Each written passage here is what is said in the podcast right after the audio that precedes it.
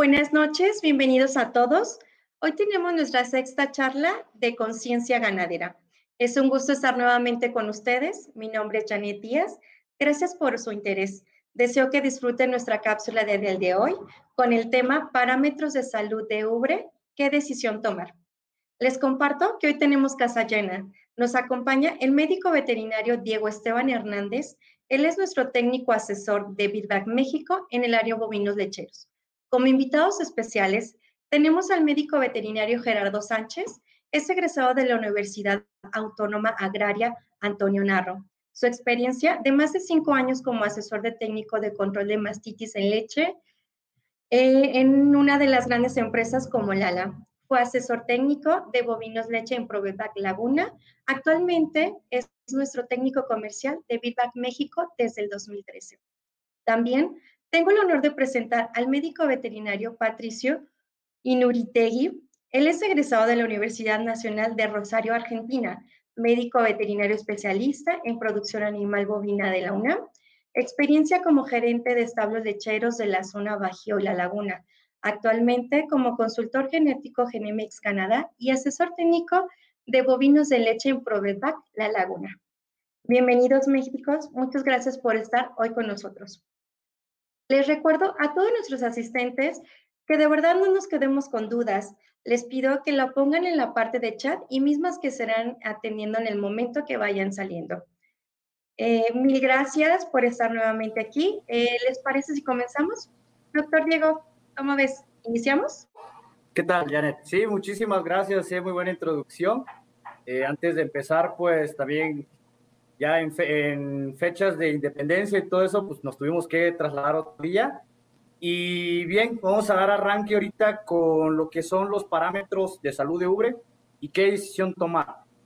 Fuera de saber qué decisión vamos a tomar cuando tenemos ya las vacas, creo que también tenemos que ver desde lo principal, desde la selección genética de los reemplazos que vamos a tener en nuestros establos lecheros y esto es algo que aquí el doctor Patricio nos puede ayudar comentando mucho sobre cómo seleccionar genéticamente, encontrar con buenas conformaciones de tanto de ubre, de patas y todo lo que tenemos que saber en genética.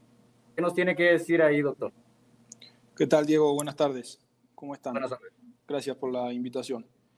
Eh, sí, exactamente. Empezar por la selección de, toros eh, va a influir en un, grado importante en el futuro de la salud de la ubre, ya que cada toro para diferentes rasgos va, a tener un, límite superior y un límite inferior dentro de, lo que nosotros vamos a elegir, y cada uno de esos rasgos va a tener un, nivel de heredabilidad que, va a hacer que nosotros en cortas generaciones tengamos, eh, empecemos a ver los rasgos de salud en, corto tiempo, como los, lo que es la resistencia a mastitis, que se mide a través, ahora vamos a ver, de un, rasgo de, salud específico, eh, que tiene una alta heredabilidad de alrededor del 30%, y también de las células somáticas, que es un rasgo eh, abstracto, se podría así decir, no es un número exacto del número de células somáticas,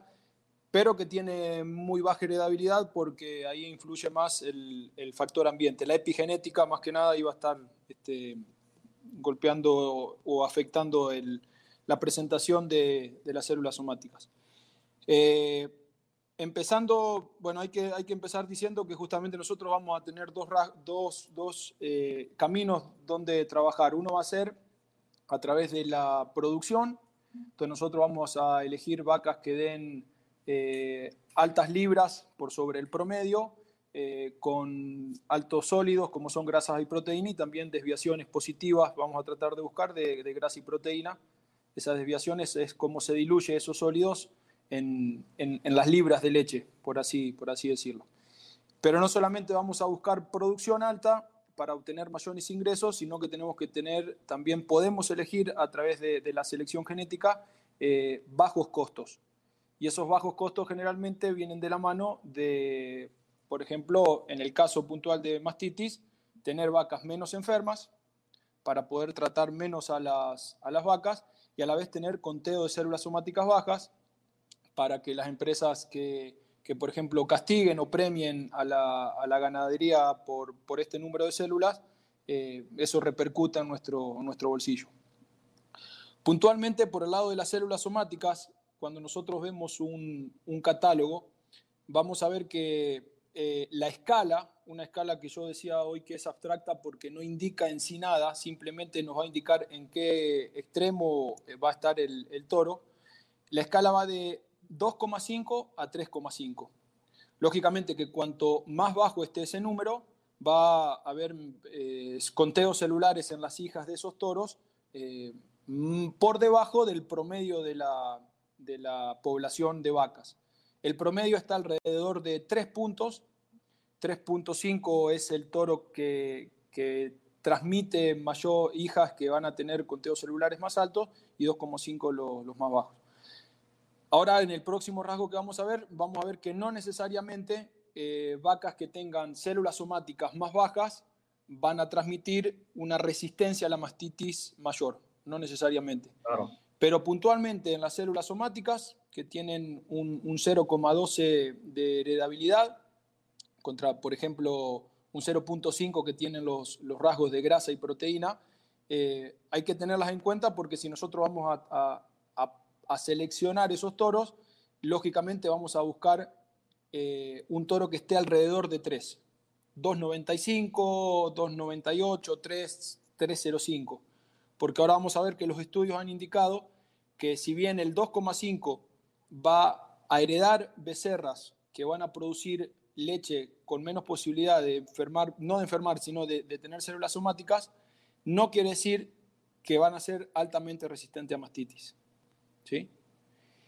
Eh, eso por el lado de células somáticas, que nosotros lo podemos ver en, el, en, el, en los rasgos de, este, salud de, los toros cuando elegimos los catálogos de, cualquier empresa lechera. Eh, otro, otro rasgo importante y casi determinante es la resistencia a mastitis. Este sí, este es la resistencia a mastitis. Eh, en los catálogos de, lecheros existe una sigla que es DWP, Daily Wellness Profit. Eso básicamente se puede traducir en, bienestar de, la salud eh, lechera, eso podría traducirse, bienestar de la salud láctea. Y es un, es un rasgo que incluye a muchos otros rasgos de salud donde la mastitis está incluida, está ponderada con, con, cierto, con cierto nivel. Acá sí, rasgos altos de DWP van a indicar que ese animal sí es mayor, mayormente resistente a mastitis en los mismos ambientes. Es decir, toros que tengan DWP alto comparados con toros que tengan DWP eh, bajo, en un mismo ambiente, esos toros van a tener mayor resistencia a la mastitis. Eso se traduce en que, se van, que su glándula mamaria se va a enfermar menos. O en el caso de que se enferme, eh, no va a existir una recaída. ¿no? O la severidad del caso. Claro, que, eso después este, el médico Gerardo lo va, lo va a poder explicar. Generalmente pasa que los animales se enferman, salen, pero vuelven y vuelven y vuelven a recaer y esos animales se terminan yendo de rastro.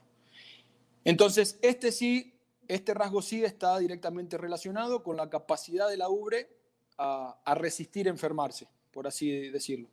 En el caso de, de Cemex, hay, un rasgo que se llama Immunity Plus, eh, que va directamente relacionado también a los rasgos de salud y a la salud, en este caso, de la, de la ubre. Eh, descubrieron un grupo de 2.000 o 3.000 genes que codifican para este rasgo de salud y, lógicamente, los toros que sean más altos, rankeados en Immunity, en immunity Plus, van a tener menor posibilidad de enfermarse. Todos los toros de todas las empresas tienen este rasgo, por así decirlo, cualitativo porque es bajo, medio y alto. La diferencia que los, los genetistas de Cemex encontraron ese marcador genético, entonces pueden indicar qué toro es alto, medio o bajo en Immunity Plus. ¿Sí? Eh, la diferencia otra vez de estos rasgos de salud con células somáticas es que tienen alta heredabilidad. Y para cerrar este concepto, por lo que decía hoy que no necesariamente células somáticas bajas van a indicar resistencia alta a mastitis, encontraron que los animales con DWP alto o Immunity Plus elevado tenían un rango de, de células somáticas entre 2,95 y 3,05. No 2,5 o 2,55, ¿sí? sino encontraron que los toros resistentes a que heredaban becerras mayormente resistentes a mastitis tenían estas células somáticas en un rango medio alrededor del 3. ¿sí? Que el 3 es el promedio de la, de la población. No sé si, se entiende, Diego, este punto que es el más complejo, a lo mejor genéticamente visto, para, para explicar. No, hay alguna duda? No, sí se, comprende. De todos modos, ahorita el auditorio y los que nos estén viendo van a, van a hacernos preguntas, pero yo creo que sí se, entiende más eh, del punto de vista de que tenemos que saber qué estamos comprando en el momento que se está comprando el semi.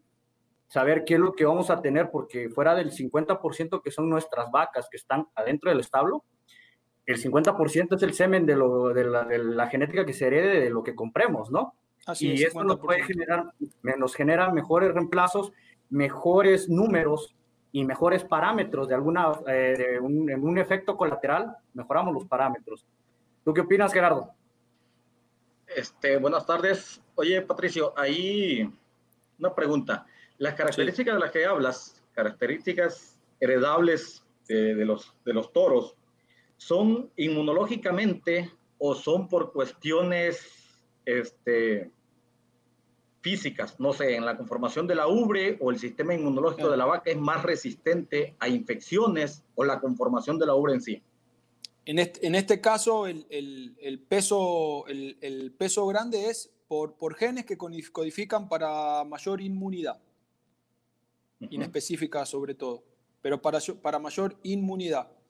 Eh, lógicamente que, va a terminar afectando lo que vamos a ver después, el, largo de pezones, la colocación, la inserción de ubre, la movilidad de la vaca, pero específicamente estos, estos rasgos de, salud, como el Immunity Plus, van a hablar de la inmunología. ¿Por qué? Eh, por ejemplo, porque son vacas que se van a enfermar menos, porque sus células de defensa van a saber defenderse mejor de antígenos externos, van a ser vacas que van a dar niveles de calostro con mayor inmunoglobulina, eso viene de, directamente del sistema inmunológico, no por algún rasgo de conformación, que es lo que vos me estás preguntando. Entonces, eh, esto, e, este rasgo particular del Immunity Plus va relacionado a la inmunidad, a la inmunidad del, sistema, valga la redundancia, inmunológico de la vaca. Muy bien, sí, eh, porque la pregunta de Gerardo yo creo que va muy también muy dirigida porque es cierto, la conformación anatómica de la ubre, digamos que tengamos eh, vacas que tengan el ligamento medio que se cuelgue y que tengamos ubres que lleven abajo del corvejón, eso pues aumenta las incidencias de mastitis, ya eh, sobre todo las coliformes o las ambientales. Y también otro de los factores que también hemos visto es de que la selección de la podología, o sea, de las patas de estas vacas, también influye mucho en el porcentaje de cojeras que vamos a tener. ¿Qué es lo que quiero decir con esto? Que vacas que tengan mayor, pues, que, tengan más incidencia de problemas podales, de podología, por, ahora sí que porque pasan más tiempo echadas, tienen más predisposición también a caer en cuadros de mastitis. Eso es, eso es muy cierto. Entonces.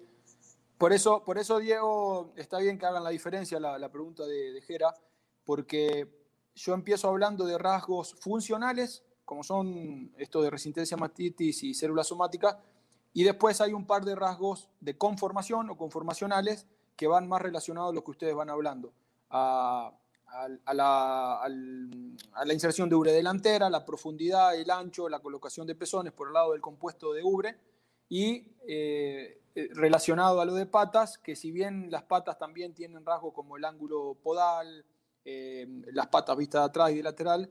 Lo importante acá que hay que ver es la movilidad, cómo se van a mover las vacas o las hijas de esos toros que van a heredar eh, buena movilidad, por lo que ustedes están, diciendo. Lo importante es que la vaca pueda caminar bien sin golpearse la ubre, eh, y sin resbalarse y sin eh, generar traumatismos en la ubre por, golpes de, caídas causadas por una mala locomoción, por toros que heredan malas patas.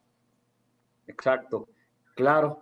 No, pues esto nos deja, la verdad que necesitamos la, esa orientación de un genetista. Yo creo que creo que esta es la parte que a veces no olvidamos y nos vamos nada más a mérito neto. Bueno, algunos casos se escoge nada más mérito neto y creo que hay que ser muy fino en qué vamos a seleccionar, ¿no?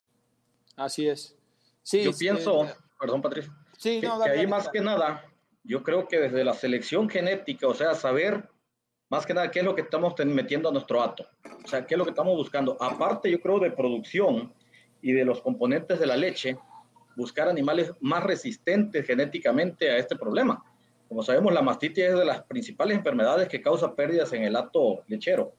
Entonces, si desde genéticamente tenemos animales más predisponentes a este problema, yo creo que tenemos un reto un poco más difícil ya durante su lactancia, ¿verdad? Claro. Pues, sí. Y bueno, ahorita también, no, este, dándole más chance a este tema para ampliarlo, también hay que conocer fuera de lo que genéticamente tenemos que saber de nuestras vacas, también los factores predisponentes que nos pueden generar mastitis dentro del establo. Uno de ellos, pues, el medio ambiente. Yo considero que el medio ambiente, donde tenemos a las vacas, sobre todo en ciertas temporadas del año, hay que tener ciertos cuidados extras. También eso involucra que pues, la ubre se vea y cualquier enfermedad se vea más este, prevalente, dependiendo, digamos, el nivel de humedad que esté o cómo, cómo cuidamos las camas y todo eso. ¿Tú qué opinas, Gerardo? Mira, yo pienso ahí que el medio ambiente, yo creo si le damos una puntuación, perdón, a los factores detonantes para algún problema de mastitis o conteo de células elevado, yo creo que medio ambiente lo podemos poner en número uno. Si pudiéramos un porcentaje, yo creo que a medio ambiente yo le pondría un 60%, luego el equipo de ordeño y luego el personal. ¿sí? En, en, esa, en, en, esas medidas. ¿Por qué? Si nos vamos, la vaca, ¿qué tiempo pasa realmente en el corral? La mayor parte de su tiempo, de las horas del día, la pasa en el corral. ¿Qué necesitamos tener? Como dices tú ahorita, o sea, va, va a depender de la época del año, de las condiciones climáticas o donde tengamos el, el establo, ¿sí? Y, como hablaban ahorita, de los problemas podales, qué tanto pasa la vaca echada. Sí.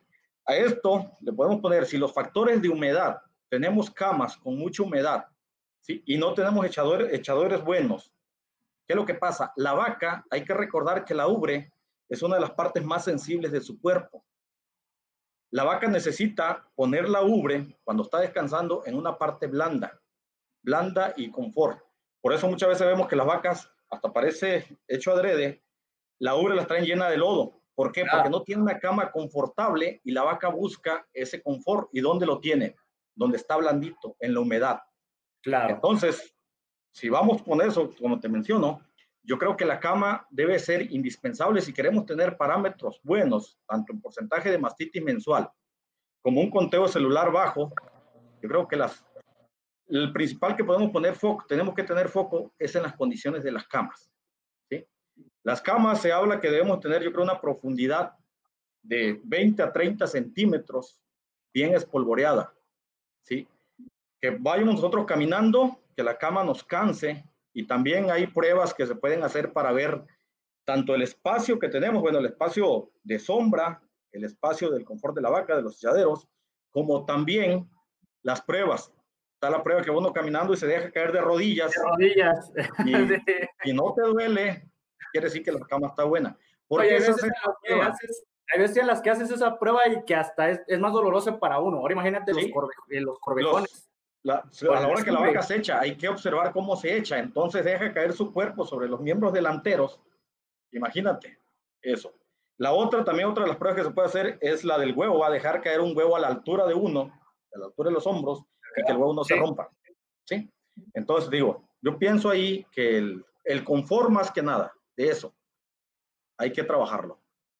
Y sí es muy cierto lo que dices también, retomando de que el 60% pues eh, depende del medio ambiente. También buenas instalaciones nos ayudan a controlar hasta cierto punto el medio ambiente. Digo, no vamos a controlar la lluvia, pero podemos darle un lugar seco, fresco y seguro a la vaca para que no tenga, los, no tenga esos desafíos. También una de las cosas que mencionaste, y creo que todos estamos muy de acuerdo que en la sala de ordeña encontramos infinidad de problemas. Infinidad de problemas, vemos algunos desfases ahí en los intervalos, sobre todo en lo que son los, los usos y los manejos de los químicos que tenemos que usar, o sea, los, los polímeros desinfectantes antisépticos que tenemos que usar tanto en la ubre como en la desinfección de nuestras máquinas. Entonces, ¿qué es a lo que voy con esto? Que aquí encontramos una, una marcada línea entre lo que es lo ambiental y este, en las bacterias y los contagiosos, ¿no? Entonces, aquí ya vamos viendo cómo podemos empaginar dos, dos partes, ¿no? ¿Tú qué opinas de eso, Gerardo? Mira, yo creo que ahí lo que tenemos ahí es enfocarnos a la rutina, más que la rutina de ordeño, en lo que es el presello y el sello. Como estás hablando, ser los desinfectantes. Yo creo sí tener, no sé, las características del, del, del sello y el presello, tenerlas bien definidas y saber la importancia de cada uno. Me ha tocado ver establos que usan lo mismo de un presello y un sello. Yo creo que las características de los productos son diferentes, las funciones que tienen el animal son muy diferentes y sí debemos, yo creo, recalcar, no sé qué nos puedes comentar de eso. Bueno, eh, como lo, lo, que es la parte de los desinfectantes y todo eso hay que conocer también que lo, afuera de que, como bien dices, hay gente que les dice, aquí está el sello. El sellador es un polímero diseñado para la adherencia. Lo, lo diluyen en agua y lo ponen como un presello. Pero tenemos algo que está preparado para, o sea, está hecho para adherirse al pezón. Entonces, definitivamente no va a ser el mismo mecanismo, aún así siendo un polímero igual. El, principio activo puede ser igual, pero los ingredientes en sí no es lo mismo. Ahora, si vamos a presellos, porque también dentro de sellos y presellos hay diferentes tipos de principios activos. Tenemos, entre los presellos, está, pues, los más famosos el peróxido de hidrógeno, tenemos yodo al punto, al punto 5%, que es 5.000 partes por millón, que estos, pues, de alguna forma yo considero que son como los, los presellos que nos pueden ayudar de una, de una mejor manera. Sobre todo que son presellos y que son amigables con los pezones, porque también tenemos que entender que la condición de la piel del pezón influye mucho en la flora bacteriana que, se, que tenga este. Y sobre todo hay que entender, bueno, ya hablé de flora bacteriana que recubre la piel del pezón.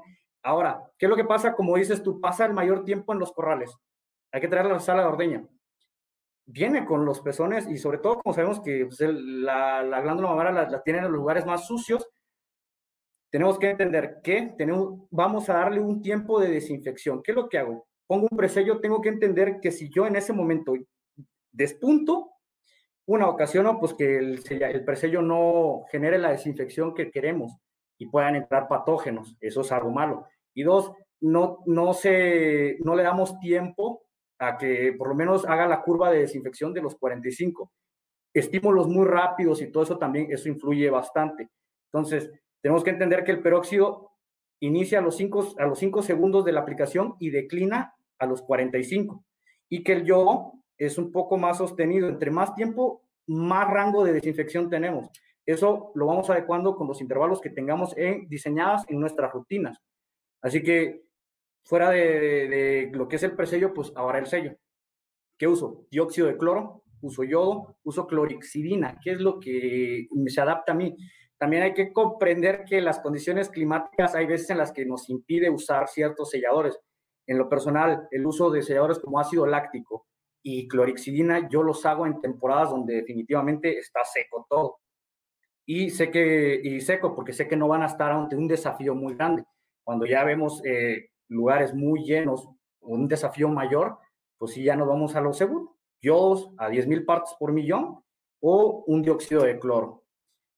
Entonces, eso es parte de lo que tenemos que ver. Bueno, ustedes como, ustedes dos son grandes, son expertos en la lechería estando en la laguna. Eh, ¿Cómo ven los diferentes intervalos que se ven en diferentes establos, sobre todo en la rutina de ordeño? ¿Qué tiene ahí por opinar, doctor Patricio? Sí, Diego, te, estaba escuchando y, me venían varias imágenes a la, cabeza. en, esta temporada que empieza aquí en la Laguna de Partos, eh, empiezan a llamarnos para empezar a asesorar un poco más de cerca las vacas frescas, ¿no? todo lo que es la transición de partos y, vacas frescas. Y justamente la semana pasada hice un reporte para, para un establo importante de 4.600 vacas aquí en, en, la laguna. Eh, y me tocó ver, si bien yo estaba observando toda la parte del periné, la condición eh, corporal, cómo trabajaban las patas, eh, empezamos a ver eh, que un 30 a un 40% de las vacas no estaban bien selladas. Algunas no estaban bien selladas, es decir, el, el, pezón por, por, la mitad. Ah, otras, exactamente, otras el, el, puro esfínter de suerte y otras directamente no estaban, o, un pezón o los cuatro no estaban marcados. Entonces, en la junta que tuvimos al lunes siguiente, yo hice la presentación con las imágenes. Eh, las imágenes hablaban claramente de que eso estaba, había un problema serio. Eh, la cuestión fue que el administrador del, del rancho había, había dado, eh, por así la orden, por así dicho la orden, de no utilizar más de 10 mililitros, puede ser, 10 centímetros cúbicos. Ajá, 10 ml por V. Que es lo ideal. Que es lo ideal sí, claro. Bueno, eh, en ese afán de los muchachos a, eh, seguir la, orden que hay que, que, venía de, arriba, natural, y, con la idea de empezar a ahorrar un poco más de, de producto, que se hace lógico, ahora que va a haber mucho más animales produciendo leche. Bueno, eh, el problema era ese, ¿no? Que, que los muchachos no, no sellaban, no sellaban aparte, o, o con una apretada tenían que hacer los cuatro y eso nunca pasaba. Eh, empezamos a tener problemas de mastitis los primeros 10 días, cuestión que no, que no habíamos tenido. Eh, y la, el, el, factor principal era el mal sellado por no querer usar este, más yodo de lo que se debía o no. Entonces ahí también viene la pregunta si realmente son esos 10 ml eh, o, o, qué es lo que se recomienda, pero también a la vez para que el empleado, el, el ordeñador, que es el que va a hacer el trabajo al 100%, no se equivoque y tenga estos problemas, porque pezones completamente sin desinfectar. ¿eh? No, y, lo que estás mencionando es un problema gravísimo. O sea, estamos hablando que las vacas se van por lo menos una hora y media sin defensas. A veces, si no llevan un buen manejo de tirar la comida de, por corrales después del ordeño, es probable que esa vaca va, se, se eche y ¡pum! Una mastitis y sobre todo ambiental. Actualmente, desde el 2014 se sabe que el E. coli puede llegar a generar una pérdida de hasta 3.5 litros por día por lactación.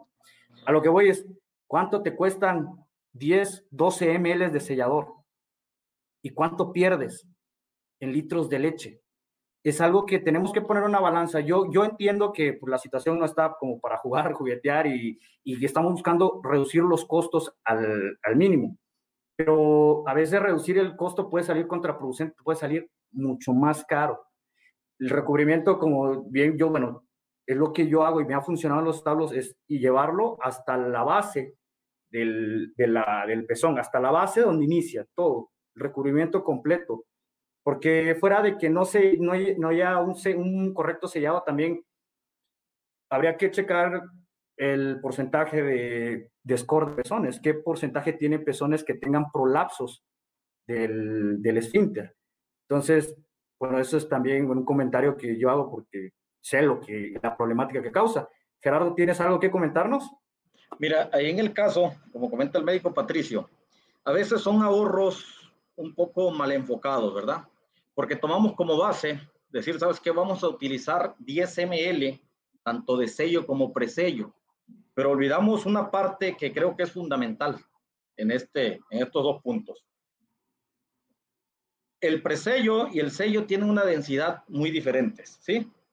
Si nos vamos, que son desde 8 hasta 12 ml, dependiendo la densidad. Si es un sello que hace película, yo creo que sí nos vamos a ir a los 12 ml por, por vaca. ¿sí? Y un presello o un sello de mayor dilución es menor la cantidad que se queda en la vaca. Sí, hay pruebas que se pueden hacer, yo creo cuando se revisa o que, no necesariamente por tener algún problema, ¿verdad? Pero sí yo creo cuando se entra una sala, aparte de la observación de, de ver la calidad tanto del sello como presello, podemos tomar alguna hoja, alguna hoja de las mismas de limpieza o una toalla y la envolvemos sobre el pezón.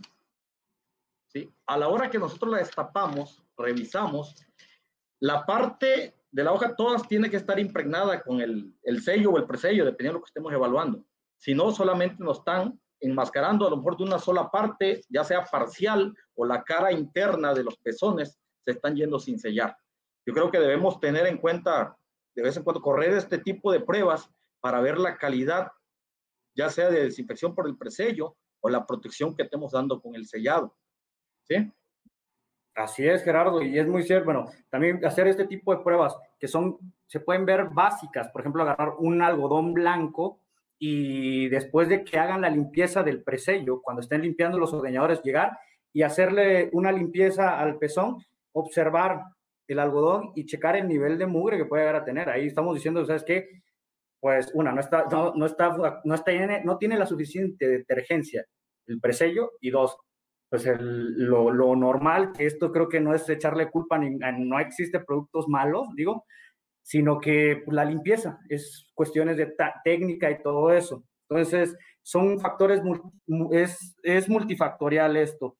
Entonces, bien, como ya eh, estuvimos hablando, pues el equipo de ordeño, las condiciones del presello y el sello que tenemos que tener, los intervalos, por ejemplo, Gerardo, tú eres muy bueno en lo que es la, la cuestión de las estimulaciones para poder tener unas mejores descargas de leche. No sé si tengas algo que comentar. Mira, como comentario, en la parte ahorita de la higiene del pezón, de la piel y punta del pezón, yo creo que muchas veces nos olvidamos de la punta, la punta del pezón y nos enfocamos más que nada en la limpieza de la ubre, establos que meten este lavado de, de ubres, todo eso, pero a la hora de limpiar los residuos del presello o de suciedad inclusive que traiga la vaca, ¿sí? Lo hacemos de la manera incorrecta. Se maneja que tenemos que tomar el cuarto de este modo y darle vuelta y terminar en la punta del pezón para terminar de arrastrar todo. Si lo hacemos de una manera incorrecta, solamente haciéndolo así, ¿qué pasa? Toda la suciedad de la piel del pezón la pasamos a la punta. ¿Qué nos ocasiona esto? Al momento de empezar un ordeño en estas condiciones, creo que tenemos mayor probabilidades de que bacterias del medio ambiente, ya sea coliformes o inclusive algunos contagiosos, puedan entrar adentro de la ubre. Sí, doctor Patricio, ¿tiene algo que comentar? No, eh, ya que están, están, hablando, están hablando de los pezones, eh, voy, voy, a aprovechar para, para hablar entonces del, del, segundo de los tres rasgos que, que, hoy yo tenía para comentarles. Eh, este rasgo ya es conformacional y es la, posición y el largo de los pezones justamente a la hora de nosotros elegirlos, ¿no? los rasgos de célula somática y resistencia a mastitis dijimos que eran funcionales. Los conformacionales, eh, vamos a hablar del compuesto de ubre y el compuesto de patas. Ahora que está hablando eh, Gerardo de esta importancia de cómo limpiarlo, también de, de, cómo debemos nosotros ir poniendo las máquinas, dentro del compuesto de ubre, eh, nosotros tenemos lógicamente también ponderado varios rasgos, ¿no? que son la inserción de ubre delantera, el ancho de la ubre, el alto de la ubre, la profundidad de la ubre, que es cuánto del de los corvejones la base de la ubre está por encima o por debajo. Y en los pezones, porque es lo que vamos a hablar ahora, si no, no, terminamos más, es el largo de los pezones y la posición de los pezones. En cuanto a la posición y el largo de los pezones, eh, junto con el ángulo de la grupa y las patas vistas de costado, son los rasgos que nosotros vamos a ver que no tienen que estar en un extremo derecho, sino que tienen que estar conformacionados conformacionado en, en, un, en, un, rango, entre un rango negativo y uno positivo. Entre menos 85 y más 85 para los que más o menos eh, saben leer hoy un, un catálogo. Eh, porque nosotros no buscamos pezones muy largos, ni tampoco pezones muy cortos, y no buscamos pezones que estén separados, que dan problemas, como también los que están muy juntos, que también son problemáticos a la hora de, de poner el, la, la, máquina. Entonces, en cuanto al compuesto de ubre, eh, es interesante ver que, por ejemplo, una misma vaca puede tener un compuesto de ubre de 2 y la otra de 2,06 o 1,98, pero sin embargo, una puede tener pezones muy cortos y la otra pezones eh, medianos. O una puede tener pezones muy juntos y la otra los pezones separados. ¿Por qué? Porque cada rasgo pondera o tiene un peso diferente dentro de ese, de ese compuesto. Eh, un detalle importante que, que, sí hay que recalcar es que en, el último abril eh, las pruebas de los toros salen cada cuatro meses. En el último abril no solamente cambió la prueba de los toros, sino que hubo un cambio en la población.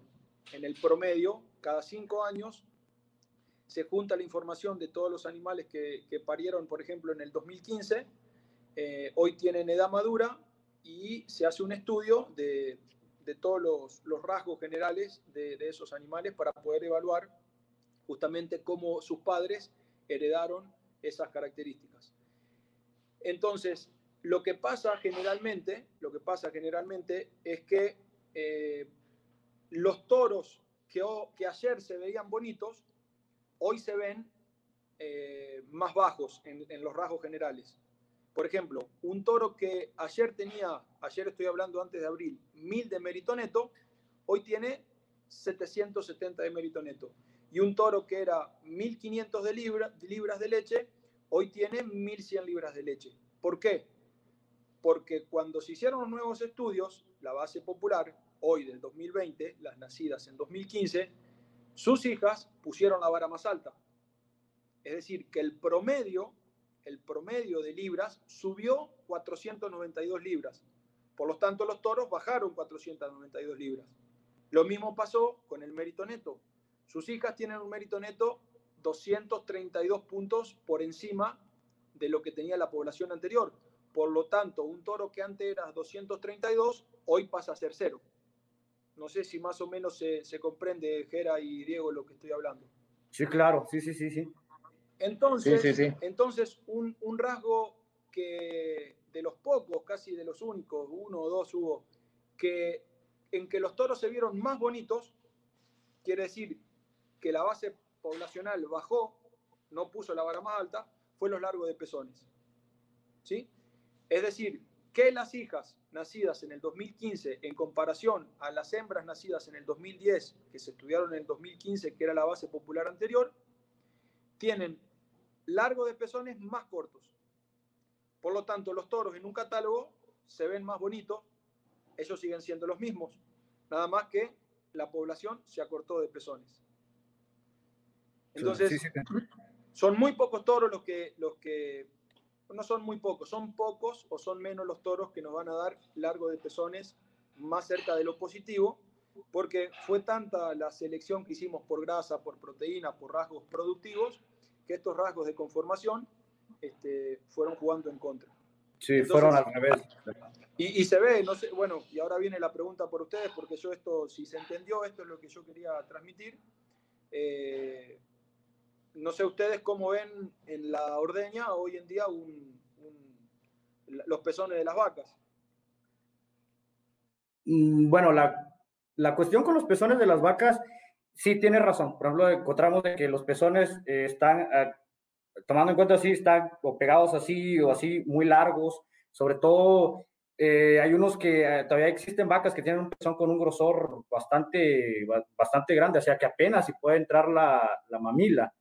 Eh, fuera también de la conformación, también las, la, la máquina de ordeña, o sea, también a, qué le exponemos los pezones, porque fuera que sea un rasgo que nos pueda ayudar a tener por lo menos estandarizados, si tenemos estandarizados los tamaños de los pezones, podemos tener alguna una sola mamila para todas, ¿no? Yo sé que suena imposible, o sea, no vamos a poder tener una, cuatro mamilas para, diseñadas para cada vaca, pero por lo menos tener uniforme, ¿no? La, a, estos animales. Porque si tenemos problemas de no tener uniformidad en los pezones, pues eh, a veces resbalones y eso nos, nos, genera mala calidad de leche. También problemas de que el hiperkeratosis, eso es muy común, que se resequen más los pezones largos que los cortitos, que se prolapsen más rápido también los pezones sobre todo los, los grandotes que se hacen como una coliflor y los largos y delgados, los pezones largos y delgados que se hacen como coliflor, que estos pues, nos generan unos scores de grado 5 con una, con una condición de piel seca que pues sabemos que ahí no vamos a poder hacer mucho por, por una vaca para que no, no tenga incidencias de mastitis. No sé si Gerardo tiene, tengas algo que comentar. Pues yo creo prácticamente es eso. Yo creo que cuando estamos viendo o que nos estamos enfrentando a un problema, no sé, de mastitis ambiental o clínica, lo que se evalúa regularmente es la condición del pezón a la hora, yo creo, de en vacas reincidentes principalmente. Si tenemos animales reincidentes, yo creo, luego, luego voltea uno a ver a la condición de la ubre. Ver desde la sanidad de la piel, la piel del pezón, la punta, hiperkeratosis, o la forma de la ubre. Si son ubres que están ladeadas, vacas con ubres pendulares, yo creo que la decisión que se toma en ese momento es mejor desechar esos animales. ¿Por qué? Porque por la misma anatomía ya de, esta, es muy difícil a veces controlar con tratamientos. Ya, yo pienso que en, esos casos no hay mucho que hacer. Sí, claro. Y bueno, de todo lo que hemos hablado ahora, vamos a, vamos a la siguiente pregunta sobre cuál es el, cuáles son los parámetros de éxito mensuales, sobre todo ustedes, gente que han estado también experimentados en el campo. ¿Qué me pueden decir al respecto? Porque uno de los parámetros principales que va a ser la guía para saber cómo está la salud de ubre, y por lo menos en un establo, el conteo de células somáticas en tanque. Mira, yo pienso que ahí tenemos que hacer alguna base, cuando en el momento que empezamos a, que tomamos algún establo con estos problemas, aunque no tenga problemas, que lo empecemos a asesorar, yo creo que primeramente hacer una radiografía del momento en donde estamos parados. Regularmente a veces en muchos establos no se llevan los registros a como son. Si tú checas un porcentaje de mastitis clínica mensual, ¿sí? ellos solo toman en cuenta, muchos establos me ha pasado verlo, solamente los animales que meten a tratamiento con antibióticos. ¿sí? Dependiendo del protocolo de tratamiento que tengan ellos, no sé si el grado 1 de mastitis clínica, meterlos con exprimida, con inmunoestimulantes, oxitocina en algunos casos, ¿sí? Solamente se lleva registro de las vacas que pisan el corral de antibiótico. Entonces, a veces son números engañosos. Si tú vas y sabes qué, qué porcentaje tienes de mastitis mensual, te puede decir, no sé, tengo el 1%. El 1% es un número excelente. Yo creo que si eso lo empatamos con las condiciones de los corrales, y vemos que hay humedad y todo como que no nos concuerda. En lo personal, no sé, me gusta mucho lo que es una prueba de California, como una radiografía general, y ahí te das cuenta de muchas cosas. Sí, dices, espérate, no puedes tener el 1% si traes a lo mejor un parámetro de células arriba de 2, de 200 mil células somáticas. Sí. Entonces te pones a analizar y te encuentras que en la sala de ordeño andas regularmente en una prueba de California, debes de traer arriba de un 95% de cuartos sanos. Hay que tomar en cuenta que máximo 1% de mastitis clínica entre máximo un 3% de mastitis subclínica y 1% como máximo de cuartos ciegos o secos. Si uno de estos parámetros los tenemos un poco desfasados y con el otro porcentaje, vamos empatando. ¿Qué es de las otras cosas que nos encontramos? Que también los ordeñadores, cuando se le hace mucha presión por el conteo de células somáticas en tanque y solamente nos enfocamos a células somáticas, no ponemos ningún otro parámetro para la evaluación del trabajo de ellos.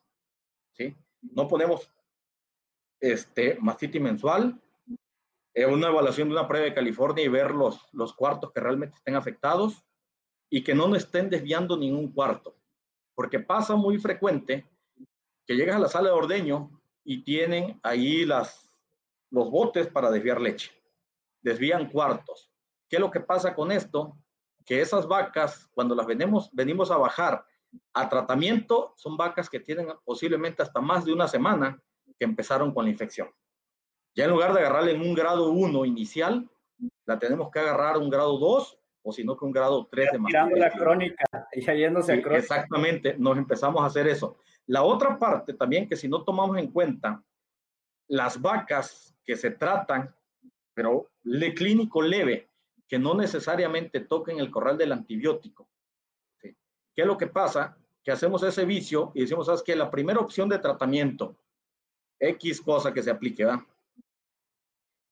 La vaca vuelve a reincidir de mastitis y le volvemos a meter la misma opción, con tal de no meterla al corral de antibiótico.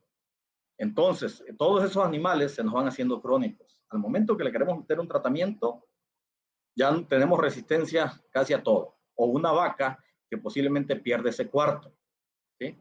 Uno de los parámetros también que podemos incluir es los días que dura la vaca fuera de línea.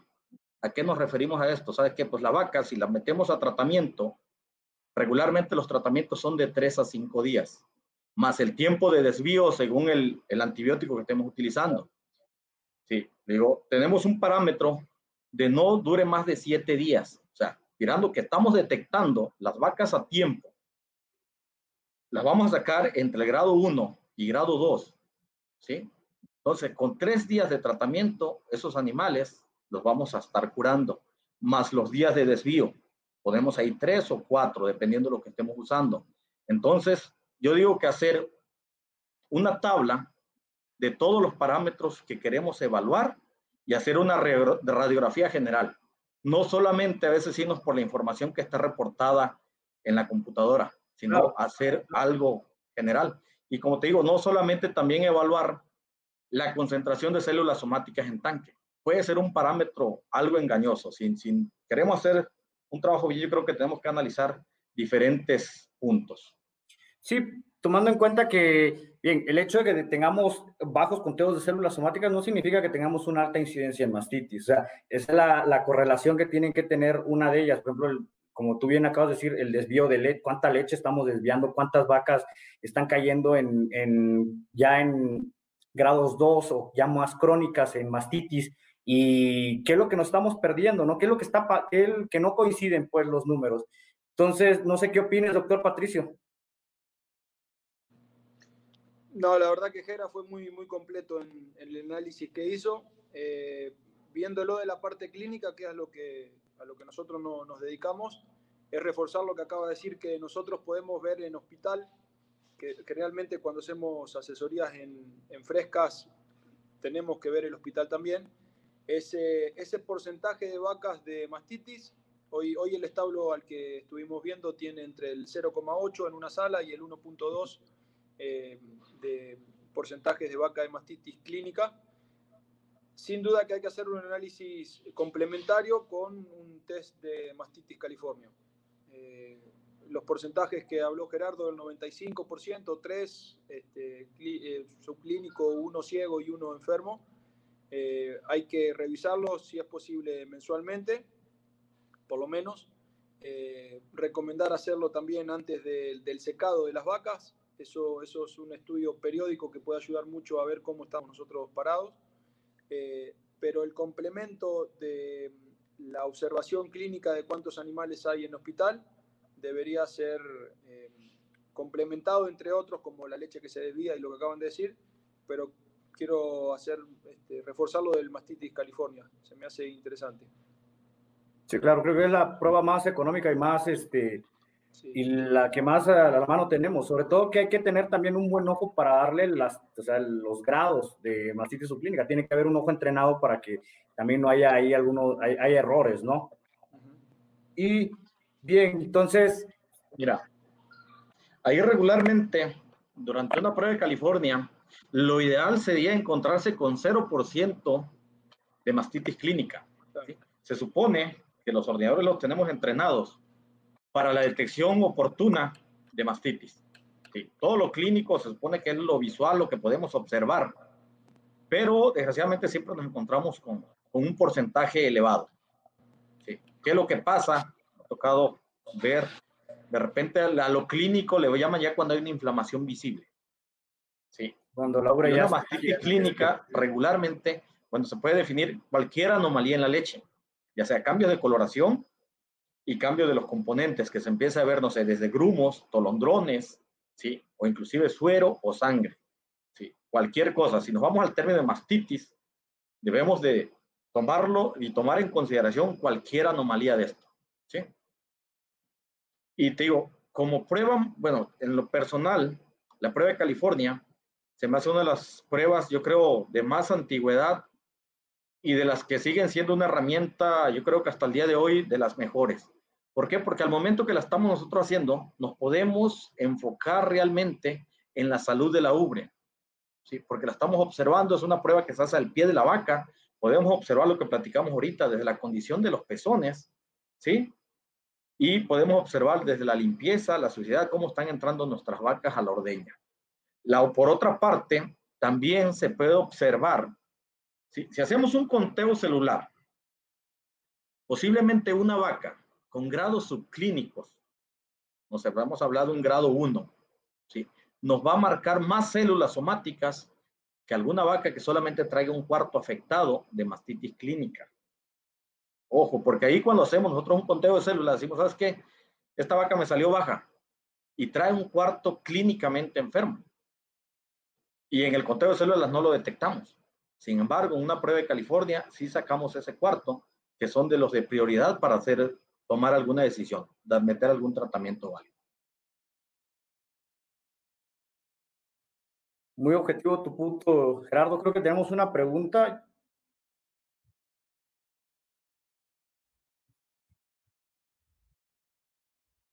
A ver, Luis Armando Contreras nos dice que cuáles son los tratamientos que han sido más exitosos en el caso de mastitis ambientales y en contagiosos.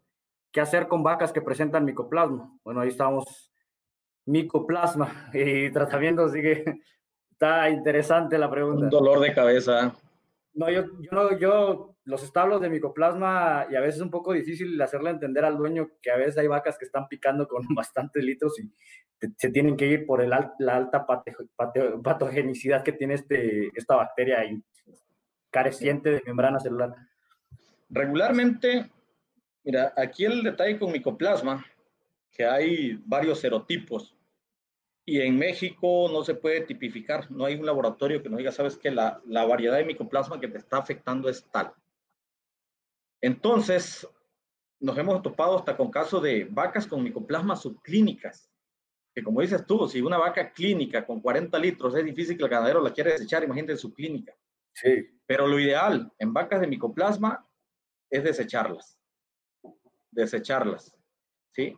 Yo creo que el, en la parte de los tratamientos de mastitis ambientales, hay que en la parte de ambientales yo creo dividir la parte de los coliformes, que son de las que nos causan un problema muy agresivo, y las otras bacterias, no sé, Strep, Streptococcus este, digalacti, uveris, Staphylococcus coagulasa negativo y otros ciertos grupos ahí de bacterias.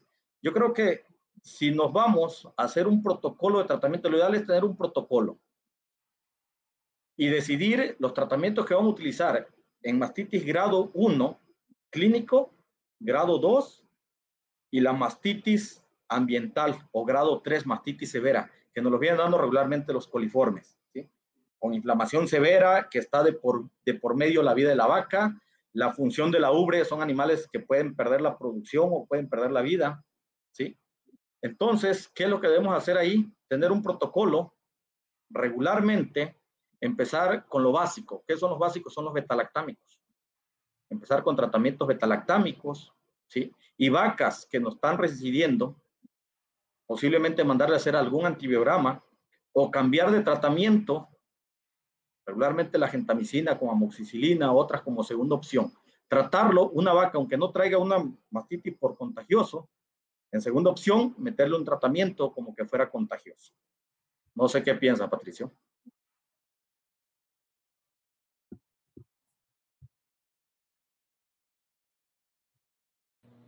Sí, Gera, completamente de, acuerdo con vos en cuanto al tratamiento terapéutico y también eh, hacer la mención de, del, antibiótico que vamos a utilizar en el secado según tengamos contagiosos o, o, ambientales, digamos, ¿no? de, los, de los no contagiosos. Eh, me acuerdo haber tenido una situación en un, en un establo grande y, fue cuando te consulté y me explicaste que en el caso de la cloxacilina, siempre bien recomendada para los, para los eh, establos que tienen, pueden llegar a tener algún este, patógeno contagioso, ¿no? diferenciado de, una, este, de cualquier otro antibiótico como un aminoglucósido eh, o algún otro betalactámico sintético para los animales que no, para los establos que no tienen ese problema de contagiosos. Entonces, simplemente digo, también no, pensar solamente en el, en, el, en el caso del tratamiento terapéutico, sino también irse un poco más atrás y hacer una buena elección del antibiótico al momento del, secado. Creo que, ahí creo que lo que acabas de mencionar es algo muy cierto. Yo creo que hoy en día también por las, las reglamentaciones que se van a venir gubernamentales sobre el uso de los antibióticos y todo eso, creo que debemos de considerar la prevención. La terapia de secado es un momento preventivo en el cual podemos tener altas tasas de curaciones dependiendo el patógeno contagioso que llegáramos a tener, como bien acabas de decir, la cloxacilina que puede ayudarnos a combatir contagios como el, la galactie, este, hasta el Staphylococcus aureus. Entonces, es saber qué vamos a elegir, ¿no? Y en el uso de un aminoglucósido que tiene mucho efecto contra gram negativas, que eso nos ayuda mucho, sobre todo en los, las primeras tres semanas, dos semanas del inicio del periodo seco, que es donde son muy susceptibles las vacas, sobre todo a las infecciones coliformes, debido a, pues fisiológicamente, pues dejaron de ordeñarse abruptamente y pues e, es, normal, ¿no? Entonces, tomar en cuenta qué, qué elección vamos a hacer con los antibióticos fuera de lo terapéutico. Claro, si tenemos hay algo clínico, como bien ya había mencionado Gerardo, creo que lo mejor que podemos hacer es tratar en el momento más temprano. O sea, no hay que esperar a que tengamos un caso escandaloso, que se nos venga un brote dentro del establo para poder decir, bueno, ya voy a empezar a, a tratar. Entonces, eso es algo que hay que tenemos que tenerlo muy, muy en cuenta. Fíjate, ahorita lo que mencionaba Patricio con respecto a la elección de, del tubo de secado, ¿qué, ¿qué sal vamos a utilizar? Yo creo que aquí lo principal que debemos considerar que sea una sal que no la usemos como rutinaria en las vacas. Sí. O sea, algún antibiótico que lo tengamos específicamente para el secado. ¿Para qué? Para tratar de tener los menos problemas con resistencias. Ya sea digo, a la hora de que vamos a secar o a la hora que vamos a meter tratamientos de cualquier enfermedad que sean, no sean los mismos antibióticos que estemos usando. Yo creo que tratar de, de tener eso siempre en cuenta. Me ha tocado de repente, ¿sabes qué? Es que podemos tener resistencia al antibiótico de secado. Yo creo que es momento de rotar. Si nos vamos a, yo creo hacer una rotación de antibióticos para el secado, hay que considerar que la vaca solamente una vez al año, si la estamos, se, estamos preñando la vaca a tiempo, una vez al año va a tener contacto con esa sal. Sí, yo creo que es muy difícil que genere una resistencia. Tomando estas consideraciones, ahora si estamos utilizando antibióticos que utilizamos como rutina en los protocolos de tratamiento de los animales, ahí sí podemos tener algún problema. Claro, sí, muy, muy de acuerdo. ¿Tienes algo que comentar, Patricio?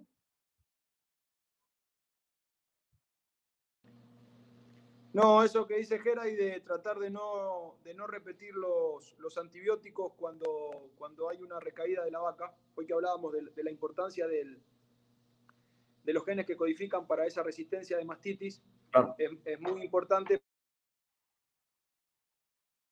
Creo que ahí perdimos Ahí está. Ahí está. No digo que es muy importante porque del, del lado de... ¿Se escucha ahí? Sí.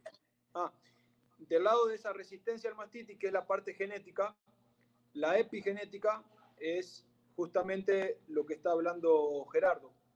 Para que esos genes se puedan expresar, nosotros tenemos que ayudarlo, por así decirlo, por lo menos intentando cambiar el, antibiótico eh, eh, entre un tratamiento y otro. Excelente.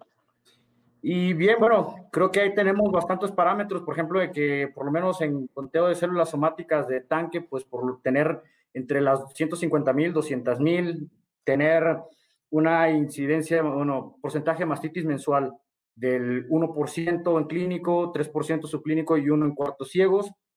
También tomar en cuenta los desvíos de leche, porque eso es eh, es dinero, eso es dinero y hay que, estamos buscando el éxito. Y también, pues los tratamientos oportunos y eficaces, o sea, fuera de que de decir, ¿sabes qué? Es que tengo resistencias bacterianas y todo eso. También hay que considerar el hecho de que a veces hay que completar los tratamientos y sobre todo hay que ser conscientes de tomar muestras bacteriológicas para poder identificar qué patógenos tenemos. Digamos, en el caso de contagiosos y lo que son ambientales, ahorita está, ahorita se está y va a crecer, yo creo, es el Streptococcus suberis, un patógeno ambiental que ya tiene comportamientos como contagiosos. Entonces, y ya son un poquito de dolores de cabeza ahí que, que nos, nos, pueden generar ruido, ¿no? A lo mejor ahorita no tanto, pero pues hay que considerarlo. Yo también considero que hay que, cuando tenemos que tratar, hay que tratar, pero también hay que irnos a lo preventivo, digamos, vacunación, minerales, antioxidantes, que creo que esa es la parte que nos va a llevar a, a, tener un manejo más responsable, ¿no? Con nuestros animales. No sé qué opinen ustedes. Mira, yo creo que ahí, para determinar, por ejemplo, lo que mencionas de los tratamientos, debemos de tener una tasa de curación esperada, ¿sí? Yo creo que eso lo podemos determinar por patógenos que tengamos en el acto. Si no podemos tener una muestra individual de los casos clínicos, yo creo que con una muestra de tanque que tengamos para darnos una idea y que no nos estemos enfrentando posiblemente a lo mejor a un Streptogalacti, a un Staph coagulasa positivo o a Mycoplasma inclusive. ¿Por qué? Porque los, los protocolos de tratamiento que tenemos convencionales no nos van a servir. ¿sí? Yo creo que tenemos que hacer los protocolos conforme a la bacteriología que tengamos en tanque. En el caso de los ambientales, yo creo que la tasa de curación bueno, los porcentajes de mastitis clínica, que, son los, parámetros esperados, yo creo que podemos esperar un 70% de mastitis clínica leve. ¿sí? ¿Qué es lo leve? Que solamente a lo mejor tengamos este, leche normal, o sea, puntas, en vez de tolondrones, no hay una inflamación visible en la vaca. Yo creo que ahí debemos tener el 70%. De lo clínico moderado, esperar un 20%, que es ya cuando hay una inflamación visible, ¿sí? Empieza a haber dolor ya en, la par en el cuarto afectado, cambio ya de coloración, la vaca aún se ve sana, clínicamente bien, o sea, físicamente bien, perdón, ¿sí? y ya empezamos a encontrar leche, ya tolondrones otras, otras cosas. Y un 10%, yo creo, esperamos en mastitis severa, que una inflamación muy marcada pérdida de la producción de leche, la vaca presenta fiebre, ¿sí? como comentamos hace rato, está comprometida la vida de la vaca, su producción. Entonces yo creo que con esos 70% grado 1, 20% grado 2 y un 10% de mastitis severa. Si la mayoría lo estamos agarrando en ese parámetro, yo creo que de los protocolos de tratamiento de primera opción que tengamos, tener mínimo como un 85% de tasa de curación. Un 85% y un esperar un 15% de reincidencias. ¿Cuáles van a ser esas reincidencias? Hay que evaluar la condición de la ubre de esos animales. Y hablando de contagiosos, yo creo que micoplasma, micoplasma, la tasa de curación es cero, son descartes. Un estafilococo, la tasa de curación en lactancia yo creo que no pasa de un 35% que ahorita en la actualidad yo creo ya por los porcentajes que se está presentando en los establos, lo ideal es descartar también esas vacas, ¿sí? Y en el caso de Streptogalacti, yo creo que la tasa de curación que tenemos es arriba de un 95%. ¿sí? sí, así es, muy puntualizado lo que dices, Gerardo. Pero estamos, bueno, también hay que considerar, y yo siempre lo digo, o sea, vámonos a qué podemos hacer en lo preventivo. Ustedes con su experiencia, ¿qué, lo, ¿qué hacen ustedes para prevenir? ¿Qué es lo que hacen? Ya hablamos de seleccionamiento genético, ¿qué? Y cómo se heredan los genes de inmunidad y todo eso la conformación del ubre. Pero fuera de eso, también, ¿qué herramientas tenemos nosotros para poder ayudar a la vaca, no? No sé qué opinen. Patricio.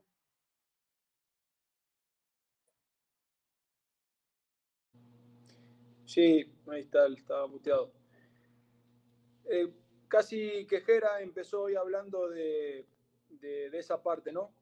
Por fuera de, la selección genética con rasgos que nos den más salud en cuanto a la funcional o a la conformación, Eh, trabajar muy bien en camas, eh, con todo lo que, lo que eso implica en cuanto a, humedades, en cuanto a el, confort, en cuanto a la, textura que va a tener la, cama y la profundidad que va a tener la, cama.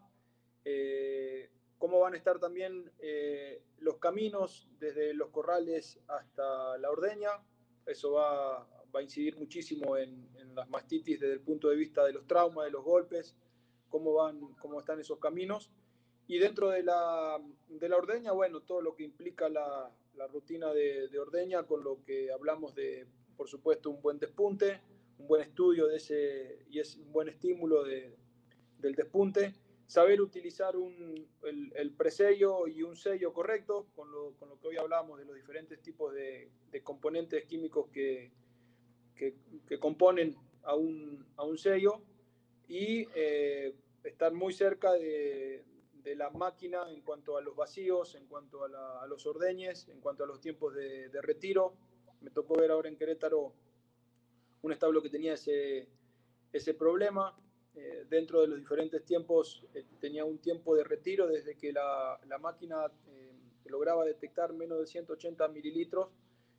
había casi 5 minutos en el tiempo de retiro, había sobre ordeñe, entonces eso hacía pezones deflorados.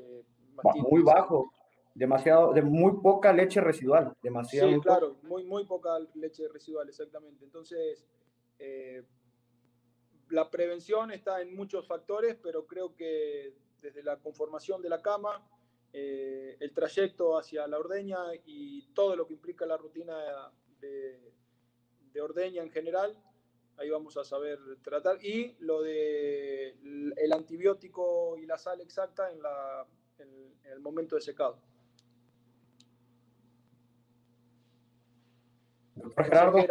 ¿qué opina ahí?